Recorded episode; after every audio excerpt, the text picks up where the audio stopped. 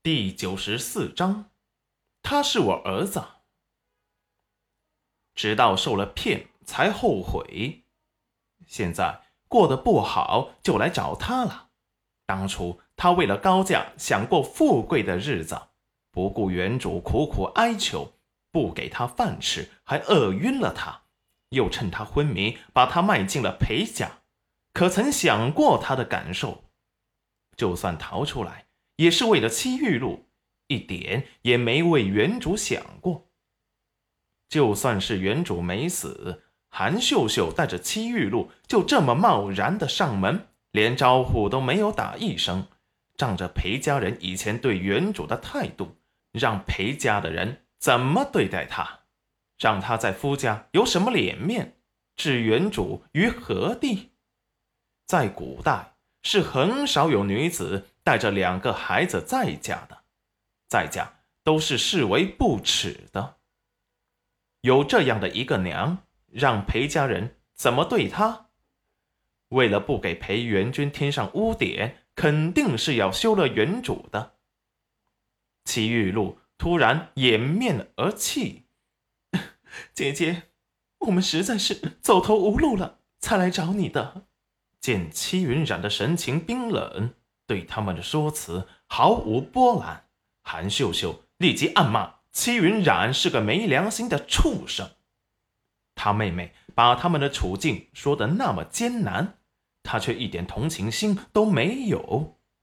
果然，当初把他卖掉是正确的选择。这么一个冷血无情的东西留着就是祸害。又突然觉得。要是早知道裴元君这么有本事，就该把戚玉露嫁进裴家才对。这样，他还改嫁给方大勇那个畜生做什么？坐等戚玉露带他去京城享福，现在也不至于在戚云染这个小畜生面前低声下气的看他脸色，心里悔的肠子都要悔青了。就在这时。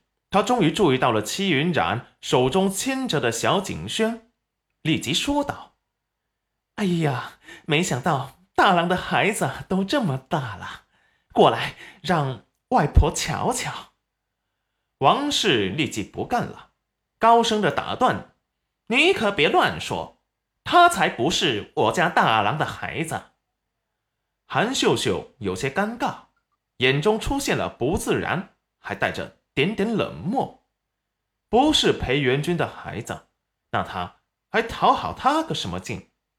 冉冉，你也真是的，别人家的孩子怎么能随便往家里带呢？你现在嫁人了，可不能这么任性了。快放他回家，让他回家去吧。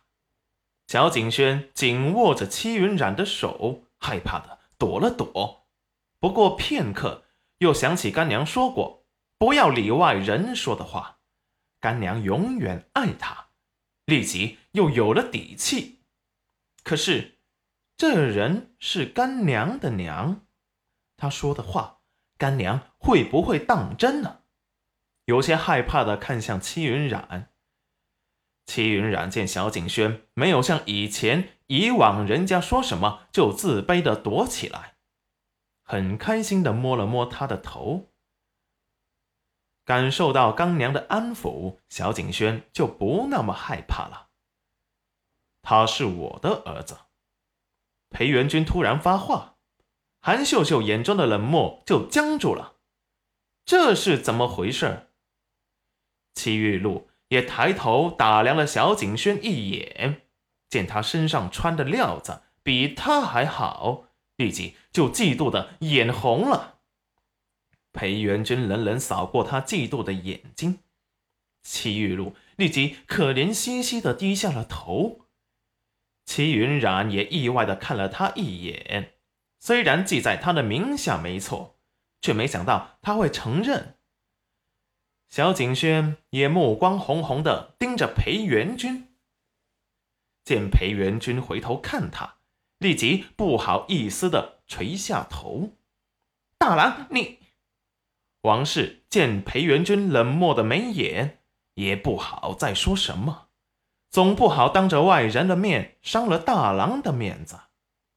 这时，裴父裴洪文提着鸟笼子回来了，看着屋子里的情况，愣了一秒。这大郎和戚云染怎么都在？出了什么事了？这是出了什么事了？王氏立即上前：“你怎么又买了一只鹦鹉？这不是我买的，是别人送的。”王氏把鸟笼子给挂好。